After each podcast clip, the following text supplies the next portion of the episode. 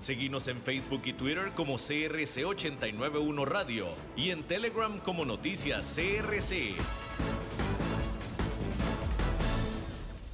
CRC 89.1 Radio y Cadena Radial Costarricense no se hacen responsables por las opiniones emitidas en este programa. Transcomer, puesto de bolsa de comercio, presenta a las 5 con Alberto Padilla.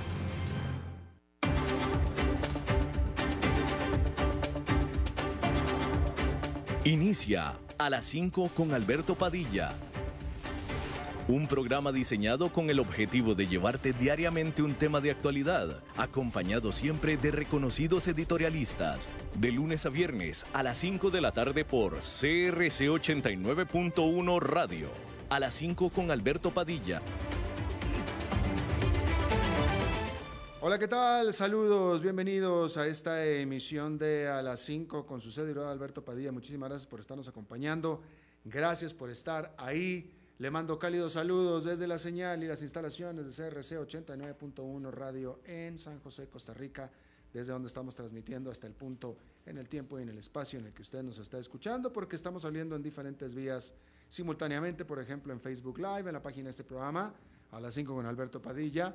Estamos también disponibles en el canal de YouTube de este programa. Estamos en podcast, en las principales más importantes plataformas para ello, como Spotify, Apple Podcasts, Google Podcasts y otras cinco importantes más. Aquí en Costa Rica, este programa que sale en vivo en este momento a las 5 de la tarde se repite todos los días a las 10 de la noche aquí en CRC 89.1 Radio.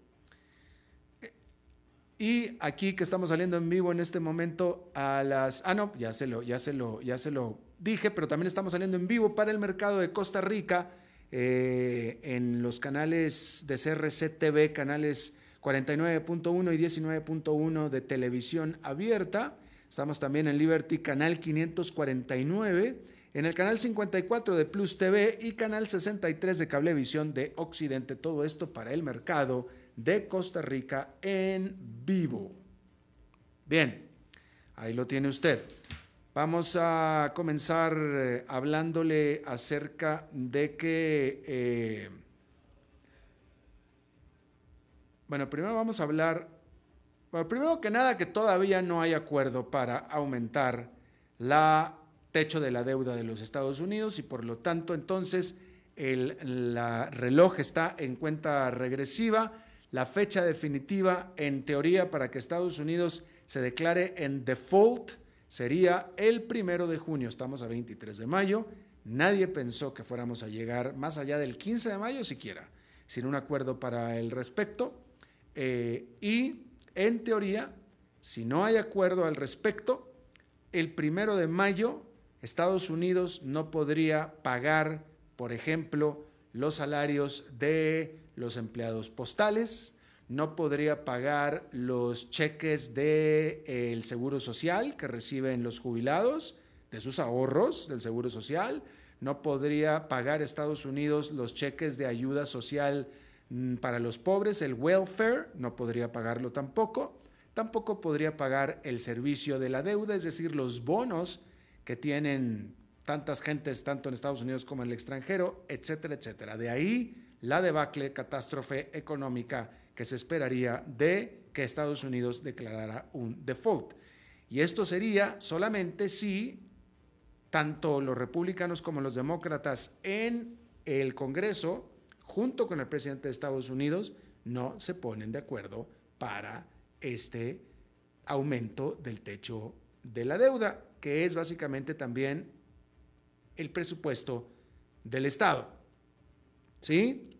Entonces, eh, le acabo de mencionar todo lo que pasaría, que sería una catástrofe económica. Aparte de que la deuda de Estados Unidos bajaría de calificación, con lo cual sería más cara todavía. Pero eh, sería tanta la catástrofe que nadie piensa que pueda ser posible. ¿Sí? Entonces, ¿para cómo, de cuál es la única manera en que puede evitarse esta catástrofe que acabamos de mencionar? Que lleguen a un acuerdo. ¿Cuál es la manera de llegar a un acuerdo? Muy fácil, que los demócratas accedan a lo que los republicanos pidan, que es que recorten en su presupuesto que recorten los que ellos consideran son excesivos gastos sociales. ¿Sí? Y los demócratas dicen que ellos firman para poder estar de acuerdo, claro que sí, mientras no les pidan absolutamente eso que les están pidiendo los republicanos. Y ahí es donde está el atore, justamente.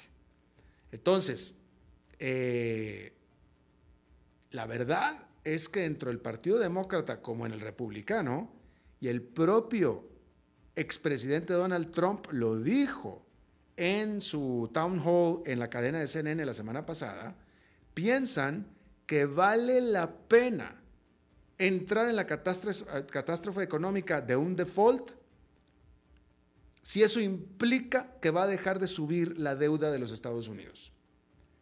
Y Donald Trump no es el único que lo piensa, lo piensa también la, rama más derechista de los republicanos. Ok, perfecto entonces. Si necesitamos, ¿para qué es lo que necesitamos para evitar? Porque lo que no queremos es que siga subiendo la deuda de los Estados Unidos. Y si eso entonces lo que tenemos que hacer es una catástrofe económica, pero que, que signifique que en el futuro y a partir de este momento dejamos de subir la deuda, perfecto entonces que venga la catástrofe económica. Eso es lo que piensan y Donald Trump lo reflejó así. Y los demócratas por el otro lado, los extremistas, los progresistas que se llaman, los de hasta la izquierda, pues también más o menos están dispuestos a lo mismo. Cuando menos ellos tienen un poquito más de, ¿cuál es la palabra que quiero usar? Tal vez sería prudente, ¿eh? tal vez sería adecuado usar un poco más de sentido social, porque, vaya, los demócratas son en ese sentido socialistas, en el sentido de que, o sea, ¿por qué está subiendo tanto y ellos están protegiendo y privilegiando que siga aumentando la deuda de los Estados Unidos? Porque es dinero que están usando para darle a los pobres y a los que no tienen trabajo y a los necesitados y etcétera. ¿Sí? Que hay muchos abusos dentro de eso, sí, sí los hay, que ese es el señalamiento de los republicanos, que hay muchos abusos, que hay mucha gente que está recibiendo ayuda del gobierno cuando podrían estar trabajando. Y sí, sí es cierto, sí es cierto que hay muchos abusos, lo hay, sí, sí es cierto. Pero también es cierto que hay mucha gente, muchísima gente en Estados Unidos que necesita esa ayuda. Eh, inválidos, este, ya eh, gente de mayor, muy viejita, incapacitados, etcétera. Hay mucha gente, mucha gente que lo necesita. Pero bueno, entonces, reitero, es tan grande la catástrofe que uno dice, no, no puede ser que no se pongan de acuerdo. Pero las posiciones están tan encontradas que no se están poniendo de acuerdo y ya faltan siete días para la catástrofe. Así es que, bueno, veremos ahí cómo está ese asunto. Bien, Ron DeSantis es ampliamente esperado que esta misma tarde, antes de que termine este día, anuncie formalmente que correrá por la presidencia de los Estados Unidos por el Partido Republicano durante una discusión o una, pues sí, una entrevista, una charla en audio con eh, una discusión o una charla vía audio en Twitter con nadie menos que el presidente de Twitter, Elon Musk. Discúlpeme, esto se espera que sea el miércoles, no hoy, martes, el miércoles. Y se espera que sea de la forma en que le acabo de mencionar. Eh, con lo cual, Ron DeSantis se convierte en tan solo el más reciente precandidato o aspirante a la candidatura por parte del Partido Republicano, donde ya son varios. El más notable de ellos, por supuesto, Donald Trump, el más notable. Se espera que la carrera sea entre Donald Trump y Ron DeSantis, realmente, eso es lo que se espera. Hay que decir que los dos candidatos son muy parecidos.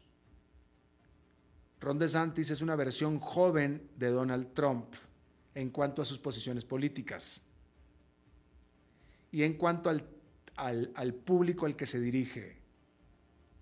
Los dos se dirigen al mismo público. De hecho, eh, fíjese que eh, aquí hay algo interesante porque, eh, de nuevo, tanto Donald Trump como Ron DeSantis se van dirigidos al mismo público, ¿sí?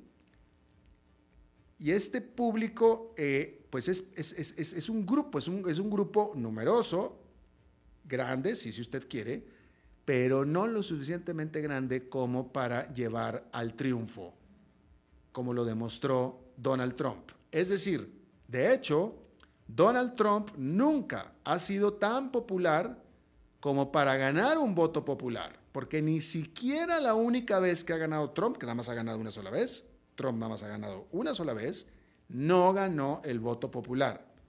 Su rival o contrincante, Hillary Clinton, sacó mucho más, 3, 4 millones de votos más popular que eh, Donald Trump. Lo que pasa es que Donald Trump ganó por el sistema de colegio electoral. Pero eh, Donald Trump eh, podrá ser muy llamativo, podrá generar mucho rating, podrá generar muchos aplausos, como sucedió en el Town Hall en CNN. Todo el mundo le pone atención, todo el mundo lo sigue, aquí estamos nosotros hablando de él, pero a la hora de los votos no es popular y esa es una realidad. No le alcanzan, porque la única elección que él ganó no la ganó popularmente. Todas las demás las ha perdido, todas. Y es al mismo grupo el que se dirige Ron DeSantis, el mismito. Entonces, lo que sí pudiera suceder es que ante lo que estamos hablando aquí, eh, quede de candidato republicano un tercero, una tercera opción. Puede ser, puede ser, porque eh, pudiera ser. Porque es que esto los republicanos también lo saben, ¿eh? Lo que yo que que lo que estamos hablando aquí, hay muchos dentro del Partido Republicano que también lo saben. Lo que pasa que de alguna manera, bueno, de alguna manera no. Bueno, sí, de alguna manera sí. Lo que pasa que desconozco cómo y cómo es posible, pero Donald Trump tiene secuestrado al Partido Republicano, lo tiene secuestrado. Y, literalmente, y el Partido Republicano hace lo que Donald Trump dice con todo y que todos adentro del Partido Republicano saben que Donald Trump no es popular y que muy probablemente van a perder otra vez. Pero aún así no pueden dejar de hacer lo que Donald Trump dice en este mecanismo que yo no entiendo bien. Simplemente siendo bobalicón y hablador, que es exactamente lo mismo. Es un sinónimo, acabo de decir, pero así es. Pero ¿cómo es que lo tiene secuestrado? No sé. Sobre todo cuando es tan impopular literalmente. Pero entonces, eh, el punto es que en esta dinámica probablemente pudiera ser que los republicanos entren en razón y digan, no, ni DeSantis ni, ni Trump, porque si no gana uno, tampoco va a ganar el otro. Vamos a meter una tercera opción. Que las hay, las hay. Alguien que eh, acaba de entrar a la carrera Ron DeSantis será el último, el, será el mañana, será el más reciente, pero el último que entró a la carrera es eh, un senador negro por South Carolina que llamó la atención por ser un tanto desconocido, no es muy conocido en los Estados Unidos, pero ya en el análisis es alguien muy moderado, muy respetado y que dentro del Partido Republicano todo el mundo lo respeta todo el mundo lo respeta. Eh, este eh, de apellido Scott, si mal no recuerdo. Y ayer estaba leyendo yo una, eh, noticia, pues una noticia, de que cuando menos uno de los grandes, grandes fortunas, uno de los grandes empresarios, uno de los hombres más ricos del mundo, estaba preparado para hacer una gran donación para impulsar la campaña de este senador en cuestión y este eh, es Larry Ellison. Larry Ellison, el fundador de Oracle, que eh, en otra noticia, o sea, fueron dos noticias sorpresivas. Una, que se anota este senador, que es bastante desconocido en todo el mundo, y dos, que trae metido como donador o como donante y que lo apoya a alguien tan alto perfil como Larry Ellison, que va a apoyar a este senador en particular. Y bueno, eso pudiera ser... Eh, eh, una sorpresa. Eso pudiera ser alguien que pudiera dar eh, pues una batalla seria a lo que hasta ahora, según la experiencia, sería una campaña perdedora, que sería una campaña de Donald Trump o de Ron DeSantis. que es, como decíamos, lo mismo que Donald Trump. Así es que ahí tiene usted eso. Eh, por cierto, hablando de Donald Trump, hay que decir que eh, un juez de Nueva York ya le dio una fecha a Donald Trump para eh, ir a juicio en la corte sobre este caso de el pago que hizo Donald Trump para comprar el silencio de nadie menos que una actriz pornográfica, Stormy Daniels. Eh, y esta fecha de corte será en marzo del próximo año, marzo del 2024, que es justamente, justamente en la época donde más eh, actividad va a haber en lo que le llaman las primarias de los partidos, es decir, en la que el Partido Republicano va a elegir a su candidato en las primarias. Y ahí es cuando Donald Trump va a tener su fecha de corte para este caso en particular. ¿Sí? Este caso en particular ha salido a la palestra de manera importante porque es el primero. No es el único, es el primero. Hay que recordar que en agosto es cuando viene y se presenta los cargos que se adelanta van a presentarse para Donald Trump por parte del estado de Georgia. Ese es el que yo creo que es el que va a sacar a Donald Trump de la jugada, el de Georgia. Más aparte está la investigación federal sobre, la, eh, eh, sobre los intentos de Donald Trump de eh, cambiar el resultado de la elección presidencial, que tiene una investigación criminal federal al respecto, más aparte la investigación criminal sobre los documentos que se le encontraron secretos en su casa de Florida. Esos son los dos casos que tiene abiertos a nivel federal, más aparte el de Georgia. Todo eso tiene, o sea, todo eso tiene todavía encima Donald Trump, ¿eh? Y potencialmente cualquiera de ellos los puede mandar a la cárcel, potencialmente. Yo creo que el que sí lo va a mandar a la cárcel es el de Georgia. Ese sí es que yo, ya se lo he dicho aquí. Pero bueno, ahí lo tiene usted. Bueno, en otra cosa, en otro asunto que está eh, causando mucha atención eh, en Rusia y en el conflicto de Rusia con Ucrania, eh, es que el ministro de Defensa de Rusia dijo que sus fuerzas repelieron lo que ellos llaman es una milicia pro-ucraniana en la región rusa de Belgorod, que hace frontera con Ucrania. Esto hay que decir que no ha sido verificado independientemente. Estamos siguiendo nada más lo que dice el Ministerio de Defensa de Rusia. Hay que decir que más temprano el gobernador de Belgorod, de nombre Yacheslav Gladkov, eh, dijo que varios drones habían sido interceptados sobre su territorio durante la noche de este lunes hacia martes. Hay que decir que un eh, consejero de Vladimir Zelensky, de Zelensky, de Vladimir Zelensky, de nombre Mikhailo Podoleak, dijo que Ucrania no tiene nada que ver con los eventos que están sucediendo en Belgorod eh, la información que se tiene, la información que se está manejando, nadie sabe exactamente qué es lo que está sucediendo. Es más, déjame le voy a decir qué es lo que sabemos que está sucediendo. Tenemos esta información por parte de Rusia, que es la que le acabo de decir, que es lo que dice el gobernador de Belgorod y el Ministerio de Defensa rusa, que ellos dicen que son grupos pro-ucranianos eso es lo que tenemos, esa información, que es imposible verificar separadamente.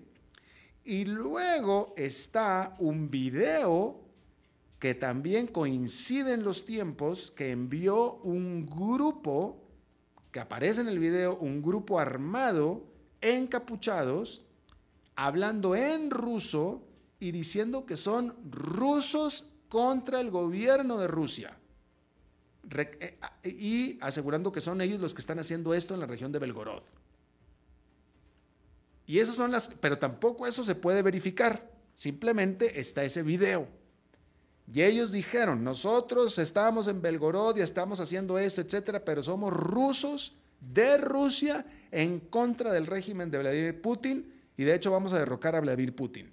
Y eso es, y ante eso es lo que dice Ucrania. Dice, pues bueno, pues ahí está, o sea, está, háganle caso a Alberto Padilla, es lo que está sucediendo, nosotros no tenemos nada que ver en esto.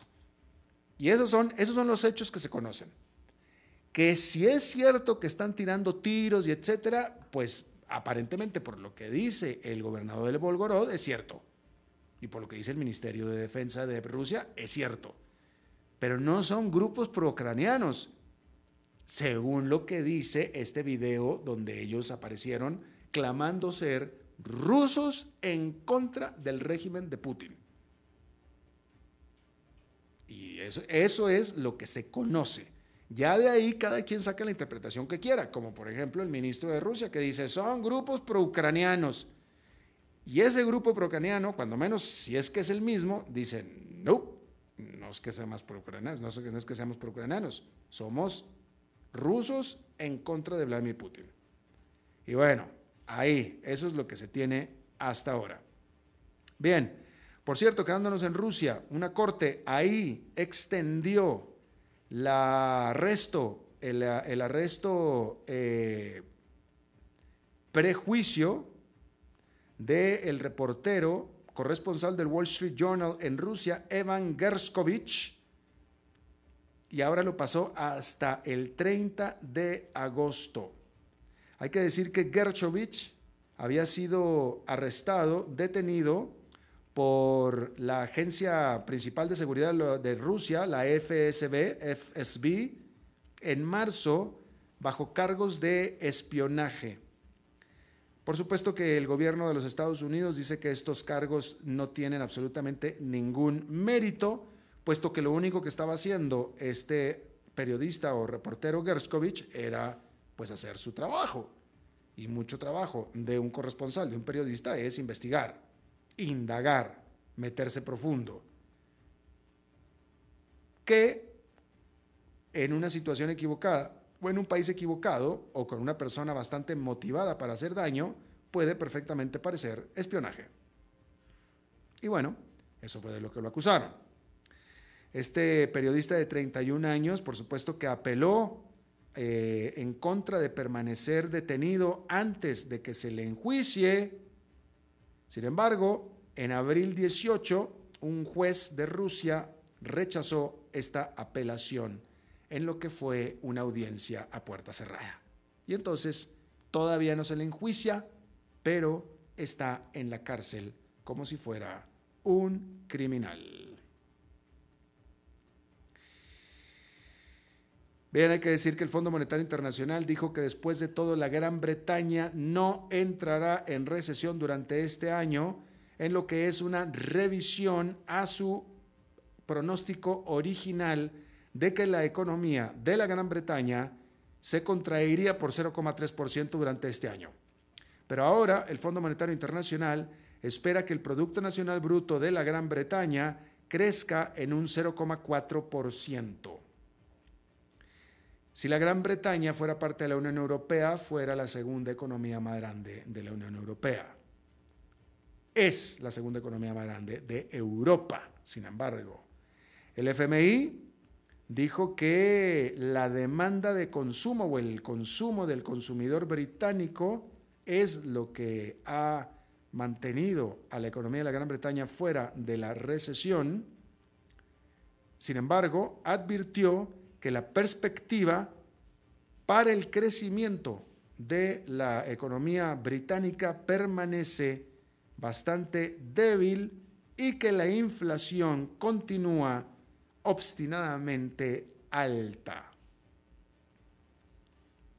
Hablando de la inflación en Estados Unidos, Ben Bernanke, quien fuera presidente de la Reserva Federal, dijo que desde su punto de vista todavía hay trabajo por hacer para hacer caer la inflación hacia el objetivo del 2%, que es el objetivo del Banco Central. Lo que significa que en su opinión todavía hacen falta más aumentos de tasas de interés. Eso es lo que dijo Ben Bernanke. En una declaración muy parecida también dijo Jerome Powell, dado que las expectativas son que ahora en la próxima reunión de política monetaria de la Reserva Federal, que es el 6 de junio, ya pronto, y la expectativa es de que no haya aumento de tasa de interés, que sería el decimoprimero consecutivo, y no se espera que vaya a haber en esta ocasión, y en una confirmación de que pareciera que efectivamente así es, de que no va a haber aumento de tasa de, interés en esta reunión del 6 de junio, Jerome Powell dijo, estoy parafraseando, dijo, probablemente no haya aumento en esta ocasión, pero sería un error pensar que eso significa que ya dejamos de subir las tasas de interés. Con lo cual dejó espacio para decir, esta es una pausa, quizá después volvamos a subir. Eso es lo que dijo Jerome Powell. Por supuesto que mucho tendrá que ver qué es lo que sucede con los datos económicos de aquí al 6 de junio, que son varios y muy importantes. Pero hasta ahora las expectativas del mercado es que haya al menos una pausa. Pero ya Jerome Powell dijo, probablemente no lo subamos, pero en todo caso será una pausa. De ninguna manera significa que ya acabamos. Y después Bernard Nanke dijo lo que dijo también. Así es que ahí lo tiene usted. Bien, Apple anunció un acuerdo de miles de, de, varios miles de millones de dólares, lo que en inglés sería multi-billion, con la productora de chips estadounidense Broadcom para desarrollar chips de 5G o 5G para los aparatos de Apple. Hay que decir que ambas empresas habían ya firmado antes un acuerdo de tres años por 15 mil millones de dólares el cual llegaba a su fin ya muy pronto. Ahora, este nuevo acuerdo es parte de la estrategia de la productora de los iPhones, de este compromiso de invertir 430 mil millones de dólares en la economía estadounidense para el año 2026. Las acciones de Broadcom subieron después de este gran anuncio. En otra información corporativa tecnológica hay que decir que Meta, que es la casa matriz de Instagram y de Facebook, vendió su máquina buscadora de GIFs, que se llama Giphy, Giphy, y se la vendió a la firma Shutterstock, que es un servicio de eh, inventarios o de almacenamiento de imágenes por 53 millones de dólares. ¿Sí? Eh, los GIFs, los famosos GIFs o GIFs. Hay que decir que Meta adquirió este negocio apenas en el 2020 y lo adquirió por 315 millones de dólares, que para ellos es absolutamente nada. 315 millones de dólares, pero sin embargo, el año pasado la autoridad, la autoridad competitiva o antimonopólica de la Gran Bretaña le demandó, le obligó a Meta el que vendiera a Jiffy bajo los temores de que esta adquisición pudiera dañar tremendamente la competencia o los rivales por parte de los competidores. Y entonces por eso lo tuve que vender en lo que fue un pésimo negocio, porque la, pagó en 315 millones de dólares la tuvo que vender menos de tres años después en 53. Perdió mucho dinero. Hay que decir que las acciones de Shutterstock subieron por un 4% cuando se dio esta noticia. Así es que ahí lo tiene usted.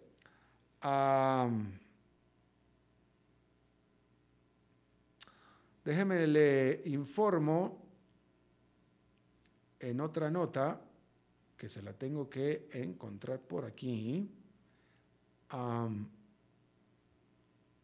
Eh, permítame tantito, por favor. Eh, a ver, aquí está sobre no, no es esta, entonces tiene que ser por eliminación esta de acá. Bien, aquí está, aquí tiene que estar.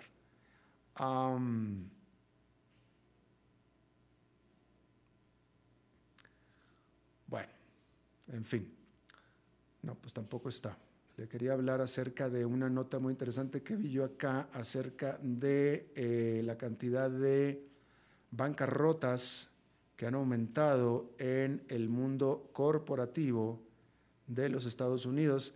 Aquí está, aquí está. Interesante, porque eh, se han informado acerca de bancarrotas bastante notables como de Bed Bath Beyond y de eh, Vice Media, Party City y otros nombres importantes.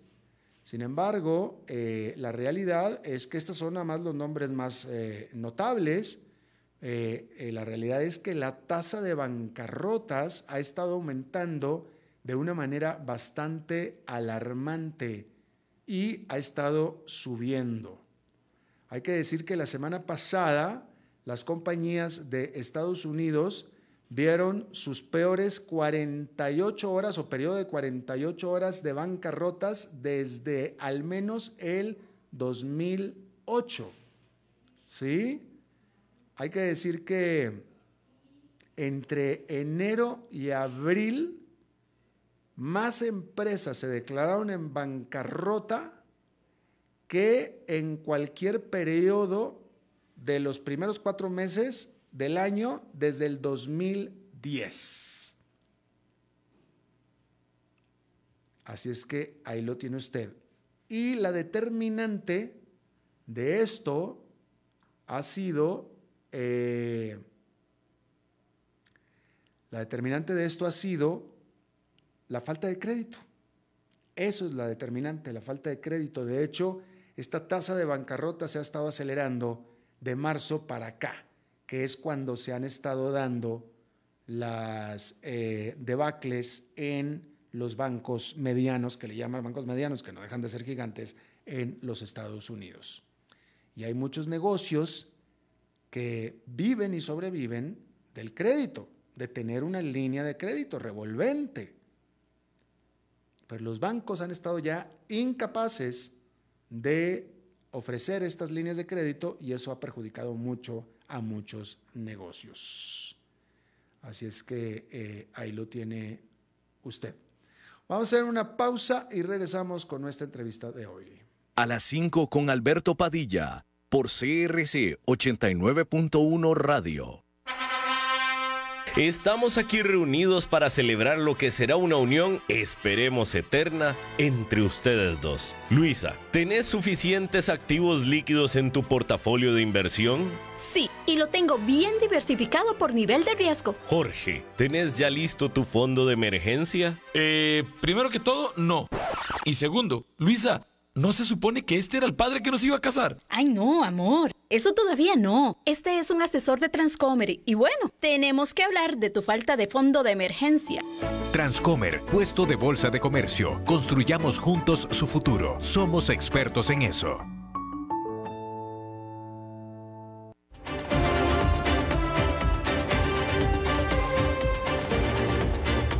Seguimos escuchando a las 5 con Alberto Padilla. Gracias por estar con nosotros. Eh, vámonos a México, donde desde mi punto de vista me parece que ha sido una semana o unos últimos días tumultuosos para el presidente Andrés Manuel López Obrador. Me parece que a nivel internacional se ha robado un poquito la atención el hecho de que en Perú eh, lo declararon persona non grata, literalmente, persona non grata, por esta insistencia, porque es que es una insistencia de Andrés Manuel López Obrador de estarse metiendo en los asuntos internos de Perú, que quién sabe por qué literalmente se agarró a la presidenta Boluarte de Puerquito, donde López Obrador eh, rara vez se mete con algún país, pero se ha metido con Perú de manera muy importante. Pero internamente ha habido situaciones mucho más importantes y trascendentales esta semana eh, particularmente con un pleito que trae López Obrador con la Corte Suprema de Justicia y otros, otra, me parece de nuevo una semana bastante tumultuosa. Yo le agradezco muchísimo a mi eh, colega periodista Octavio Ortega, que esté con nosotros. Él ha trabajado en las redacciones de los principales eh, diarios en México, el Reforma, el Financiero, entre otros, otros más. Octavio, te agradezco mucho que estés con nosotros. Alberto, ¿qué tal? Muchas gracias. Gracias por la invitación y por la oportunidad para platicar con tu público. Te lo agradezco mucho. A ver, bueno, a ver, ¿qué, ah, no, vámonos primero con, con, la... Explícanos cuál es esta bronca, que es mucho más amplio, pero lo último que ha pasado con la Corte Suprema de Justicia, que hasta donde yo estoy entendiendo, le ordenó a López Obrador el quitar la orden que le había dado de no transparentar la, operación de sus proyectos más importantes, el tren Maya, la refinería, etcétera, que él quiso mantenerlo bajo secreto, las licitaciones, etcétera, la Corte Suprema de Justicia le dijo no, las tienes que, hacer públicas, las descubres, y él volvió a tomar otra orden para lo contrario. Si nos puedes explicarlo mejor. Claro, claro que sí, Alberto. Pues eh, déjame hacer un pequeño, una acotación, porque los tres, eh, los, hay, hay, tocaste dos puntos que se combinan en un clima que está sucediendo en México. El presidente sí, efectivamente, tiene una semana difícil, pero yo no diría que solo es la semana difícil, ¿no? Está bien, dices, esto de la Suprema Corte y el fallo que se dio adverso al presidente López Obrador y esta declaratoria de, del Perú, que ahora eh, lo llaman persona non grata, lo califica como persona non grata. Eh, eh, vamos a decir que estas dos situaciones se presentan a un incremento de la rijosidad del presidente mexicano que ha ido eh, creciendo la polarización eh, al interior tanto de la sociedad política como eh, dentro de su partido incluso, y también hacia la clase política. me regreso ahora sí al tema de la Suprema Corte. En particular, este tema viene de, de tiempo atrás. hago una recopilación muy rápida. En noviembre de 2021, el presidente emitió un decreto en el que solicitó, bueno, más bien eh, autorizó que todos sus proyectos, vamos a decir, eh, obras principales de gobierno, fueran declaradas como de seguridad nacional. Eh, con esta clasificación, el presidente lograba no tener que informar y no abrir la información pública puesto que están en el nivel o clasificatorio de este de seguridad nacional. Quizá en otros países también se comparta lo similar pero seguramente tu público lo ha visto en muchas películas no esto cuando se lleva o se eleva al nivel de seguridad nacional implica que es estratégico y por lo tal no se puede hablar de él no se puede saber a ciencia cierta cuánto cuesta todos los datos o los detalles. Con esa situación el presidente protegió sus obras bajo el, argumento de que el grupo de empresarios o lo que él llama la oposición conservadora en México está tratando de frenar sus proyectos estratégicos. Eh, después de ese momento vino un litigio que nos llevó al punto que se acaba de dar justo la semana pasada. El viernes de la semana pasada, la Suprema Corte emitió la eh, revisión de esta de este decreto del presidente y lo declaró como inconstitucional, puesto que las obras son de interés público y es contrario a lo que dicta la Constitución, la, Carta Magna del país. Entonces, en ese momento, el presidente eh, comenzó un nuevo ataque en contra del Poder Judicial, concretamente contra la Suprema Corte y aún más concretamente contra figuras específicas de la Suprema Corte de Justicia. Acá en México, la Suprema Corte de Justicia se compone eh, de 11 ministros el Pleno y eh, en el sexenio del presidente López Obrador, cuatro ministros han sido eh, llevados o postulados por su gobierno en lo que va de estos cuatro años de su administración, un poco más de cuatro años. El presidente advertía o pensaba que podría tener al haber llevado a estos cuatro ministros, podría tener un cierto control en la Corte, pero no ha sido así.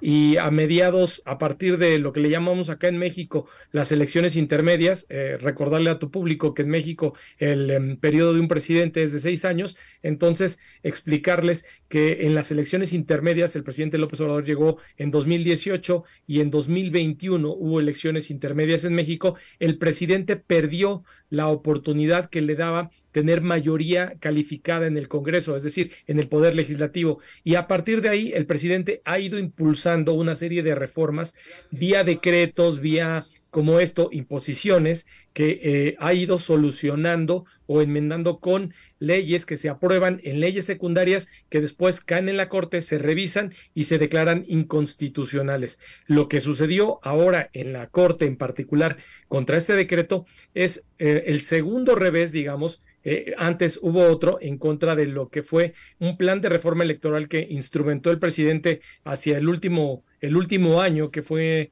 eh, buscando que se lograra en su sexenio para justo tener un poco más de control de las leyes electorales. Entonces, a partir de ese momento en que la Corte invalidó su reforma electoral, vino una etapa de, pugna completa con el presidente y el Poder Judicial. Eh, si me estoy extendiendo mucho, me, vas diciendo. No, no, y si te, punto, comentamos. está perfecto. Nada más quería, quería nada más aclarar con, para el público, eh, este, porque esto del público mexicano se lo sabe, pero para el público no mexicano, eh, en el, en el, eh, cuando, cuando Andrés Manuel López Obrador llega al poder, en México había legislación muy clara acerca de la transparencia en las obras públicas.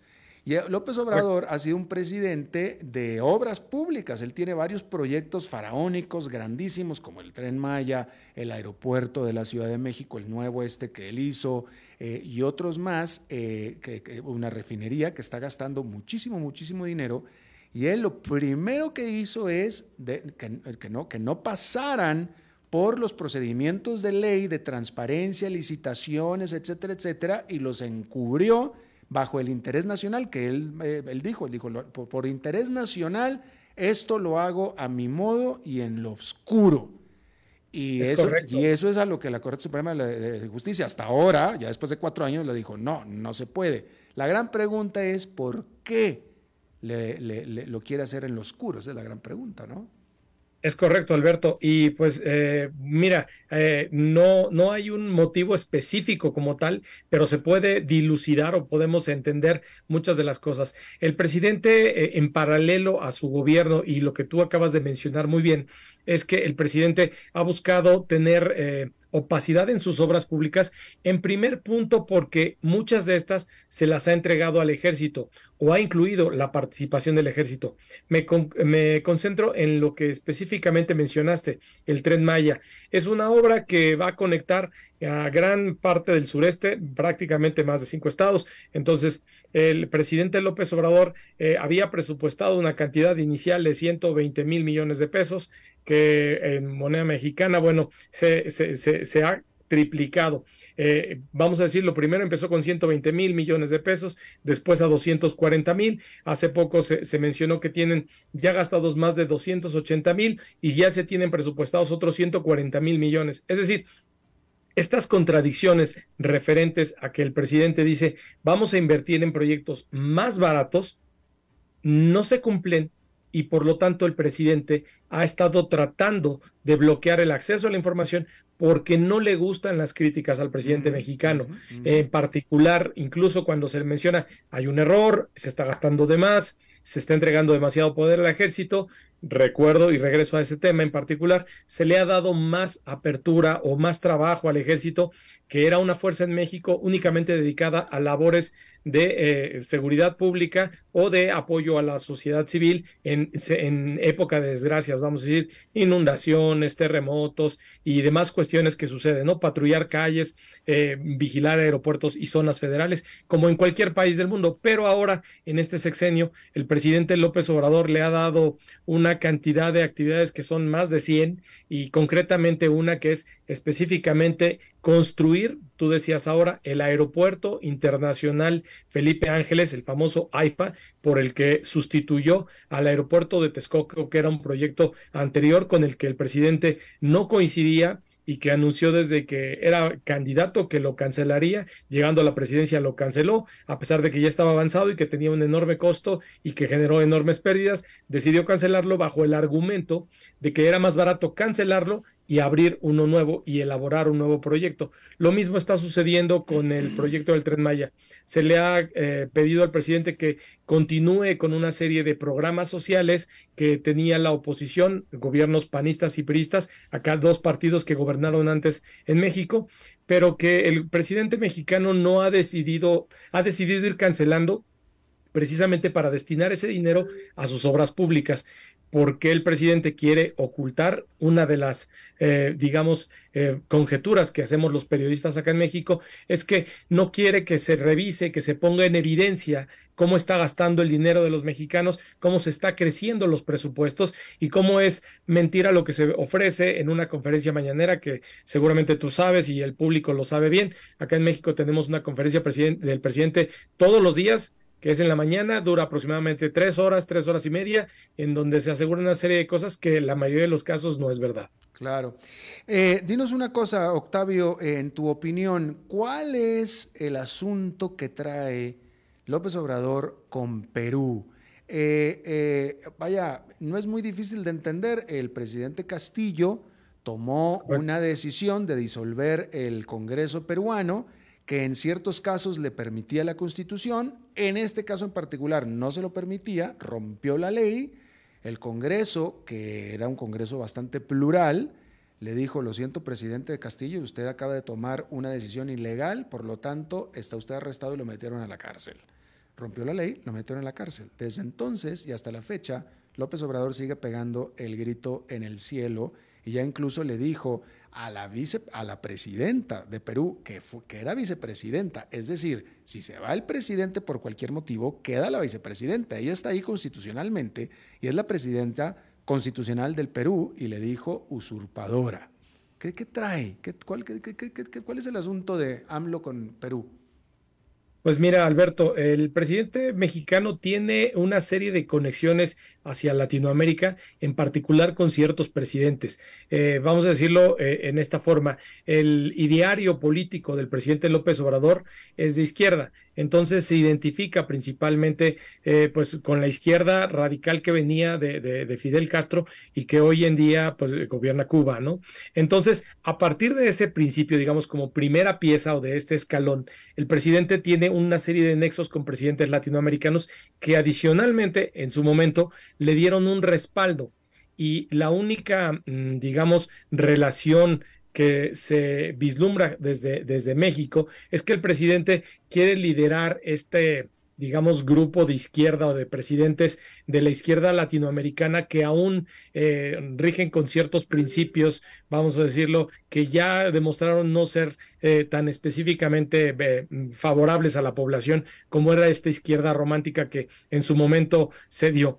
Voy al caso del presidente de Perú. No solo es el argumento de lo que tú decías de declarar o de no reconocer a la hoy presidenta Dina Boluarte, sino que en el momento en que el presidente Pedro Castillo de Perú disolvió el Congreso, el presidente López Obrador le ofreció apoyo. Un punto muy importante, cuando detienen al presidente Pedro Castillo, iba camino a la embajada mexicana. Eh, se difundieron videos que específicamente estaba por llegar a la embajada mexicana y el presidente mexicano le ofreció su apoyo para sacarlo del país y ofrecerle, eh, digamos, un espacio político, un espacio, perdón, de seguridad en México ante lo que estaba sucediendo en su país. En ese contexto, el presidente sí apoyó a la familia de Pedro Castillo por no otro principio más que una especie de identidad de izquierda y de lealtad con una izquierda sin importar eh, la situación eh, de deterioro que pudiera haber generado Pedro Castillo de gobernabilidad al interior de su país. Hay una contradicción importante aquí en, México eh, que se ve a todas luces. El presidente ha pregonado en muchas ocasiones, reitero en esta conferencia mañanera, en la que en lo que ha esbozado que uno de los principios de, las relaciones exteriores de México es el principio de no intervención y constantemente lo repite para mm, mm, tratar de decirle a Estados Unidos o a otros países que eh, quieren tener una injerencia en materia de seguridad, por ejemplo, concretamente combate al narcotráfico en México, es decir, en México se rige el principio de no intervención, pero cuando el presidente mexicano eh, interviene, como en el caso de Perú con la defensa de Pedro Castillo y el no reconocimiento a Dina Boluarte, ese, eso, este, esta política de no intervención, el presidente se la guarda, la hace de lado y entonces eh, puede permitirse el... Pero no hay más que una motivación, vamos a decir, ideológica en la que el presidente eh, se entiende como una figura de reconocimiento a nivel latinoamericano que le permite a él eh, esbozarse como un líder que puede tener una mayor importancia y en esto creo que finca este apoyo hacia el, hacia el al expresidente o destituido presidente Pedro Castillo. Claro. Octavio Ortega, eh, con coordinación de información política y editor de opinión política y colega periodista, te agradezco muchísimo hayas charlado con nosotros desde México. Alberto, te agradezco a ti y un saludo a tu auditorio. Igualmente para todos ustedes. Vámonos directo con Fernando Francia porque es martes y los martes siempre tenemos la... Eh, con Fernando Francia porque es... Tenemos el segmento de Fernando Francia. Mi querido Fernando, ¿cómo estás? ¿Qué tal? Pura vida, qué gusto saludarte, Alberto. ¿Cómo estás vos? Bien, igual, bien, adelante. Vamos de una vez a lo que vinimos. Por eh, hace poco eh, vi un par de libros eh, que refuerzan algo que ya hemos hablado acá, que vos has comentado también, pero voy a insistir entonces. El libro Closing the Equity Gap, ¿no? Cerrando la brecha de la igualdad, de Frida Kapoor Klein y Mitch Kapoor. En ese libro, digamos que un emprendedor y un activista social, pues ahora filántropos y, e empresarios, eh, muestran cómo las inversiones y los negocios pueden ofrecer una hoja de ruta en la que, como ellos dicen, todos ganan, win-win, y se crea riqueza y abordan las desigualdades invirtiendo en empresas, eh, en el caso del fondo de ellos, tecnológicas, innovadoras, que desafían además las suposiciones de Silicon Valley y también de Wall Street. Es decir, son inversionistas que creen en iniciativas de negocios exitosas pero fuera de las áreas convencionales del mercado. Es como si ellos, que crearon Capur Capital, invirtieran en un negocio pequeño que tiene un impacto pequeño, lo hacen crecer y ganan sus dividendos, ¿no? Capur Capital gana sus dividendos y al mismo tiempo pusieron en el mapa del mercado pues a un emprendedor local que antes no tenía acceso al capital. El libro es el producto de lo que ellos llaman un experimento crearon un portafolio de inversión 100% dedicado a proveer capital a empresas cuyo núcleo de negocio fuera cerrar las brechas de acceso a oportunidades para comunidades de bajos ingresos o también comunidades afrodescendientes. Con 10 años con esta práctica, tuvieron rendimientos positivos. Ellos se sumaron al concepto de inversión de impacto, que significa invertir en empresas que den rendimiento financiero positivo y que al mismo tiempo tengan un impacto social y ambiental positivo también en las comunidades donde se encuentran. Obviamente, estos señores Kapoor no son los únicos. Uno de los más reconocidos en el mundo en ese aspecto es Sir Ronald Cohen y su libro Impacto. En ese libro, Ronald Cohen propone una teoría sobre cómo lo que él llama la revolución de impacto permitirá lograr mejoras sociales y ambientales sistémicas, ¿no? Es decir, que cambia un sistema. Cohen dice, el eh, inglés es él, Cohen dice que el capitalismo se ha vuelto insostenible en su forma actual. Necesita un cambio radical. Y él, para él, el impacto que sería esa revolución, ¿verdad? Ese cambio radical, es el beneficio que una acción tiene sobre la sociedad y el planeta. Y dice que debemos convertirlo en el foco de la atención de absolutamente todo el mundo y especialmente de los inversionistas.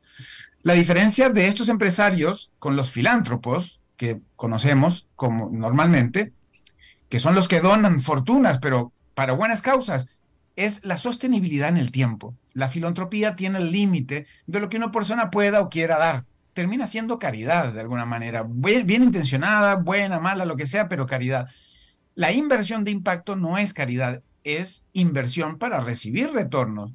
Y es sostenible porque no son donaciones, son inversiones. Y además de que existe una devolución de forma de ganancia, está la preocupación del beneficiario, de quien recibe la inversión, por producir su negocio para mantenerse, para pagar salarios y para pues que ese negocio salga a flote, rinda cada vez más ganancias, mientras además está impactando positivamente a su comunidad. A partir de empresarios, inversionistas y filántropos que se han eh, convertido a esta inversión de impacto, eh, se ha entendido esta modalidad de inversión y ha crecido toda una comunidad de personas que apuestan por emprendedores y empresarios que tienen negocios o ideas de negocios que cumplen con los requisitos para recibir esas inversiones. Por ejemplo, eh, hace un tiempo Urs Jager, profesor de INCAE, eh, coescribió el, el artículo Co-creación con la base de la pirámide. La base de la pirámide serían las personas en informalidad o en pobreza, la base de la pirámide económica. Y ahí demuestra cómo cambiar el modelo de transferencia de conocimiento puro, es decir, invertir para que otros hagan lo que yo ya hacía en otros, en otros contextos, e, ese modelo de transferencia pasará a un modelo de co-creación en los entornos de informalidad. Entonces, co-crear un negocio desde los contextos de informalidad puede ayudar a que ese negocio sea más próspero. De alguna manera muestran que hay una forma de generar inclusión social que tanto necesita América Latina, por, por cierto, a partir del impacto y no solo del reclamo de derechos y la incidencia. Esta agenda la vienen instalando en América Latina organizaciones como Viva Trust, un fideicomiso que financia organizaciones como Fundación Avina, que mucha gente conoce, Mar Viva también aquí en Costa Rica, Panamá y Colombia, y Viva Idea, con la idea de que no hay empresas exitosas en sociedades fracasadas, Alberto. Ah, bien, interesante. Hay mucho para hablar al respecto, mi querido Fernando, pero se nos acabó el tiempo y cualquier pregunta que yo haga o comentario, definitivamente va a necesitar mucho más tiempo. Así es que me lo voy a guardar para la próxima. Lo dejamos para una próxima vez. Un abrazo grande, Alberto. Gracias, Fernando Francia, te lo agradezco. Bien, eso es todo lo que tenemos por esta emisión de A las 5 con su servidor Alberto Padilla. Muchísimas gracias por habernos acompañado. Espero que termine su día en buena nota, en buen tono y nosotros nos reencontramos en 23, 23 horas. Que la pase muy bien. A las 5 con Alberto Padilla fue traído a ustedes por Transcomer.